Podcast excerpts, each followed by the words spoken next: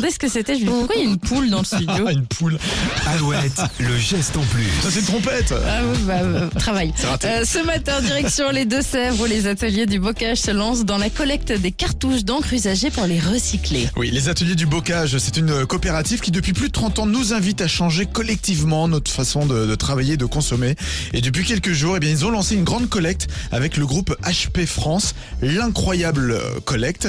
Euh, L'objectif est de sensibiliser les jeunes et leurs familles au tri des cartouches jet d'encre usagées, les petites cartouches de bureau, de façon simple et de façon ludique. Car il y a un véritable enjeu quand on pense qu'une cartouche d'encre peut être remplie trois fois. Ah oui, pas mal. Et sur 75 millions de cartouches d'encre vendues chaque année, eh bien seulement 17% sont collectées et recyclées. Donc collecte jusqu'en mars 2023 et les écoles qui souhaitent euh, s'inscrire euh, peuvent aller sur euh, l'encroyablecollecte.fr. Donc, incroyable comme l'encre. Oui, il y a un jeu de mots, voilà, Oui, voilà. l'encroyablecollecte.fr. Merci Nicole. Le Geste en plus en replay sur alouette.fr et toujours plus de hits.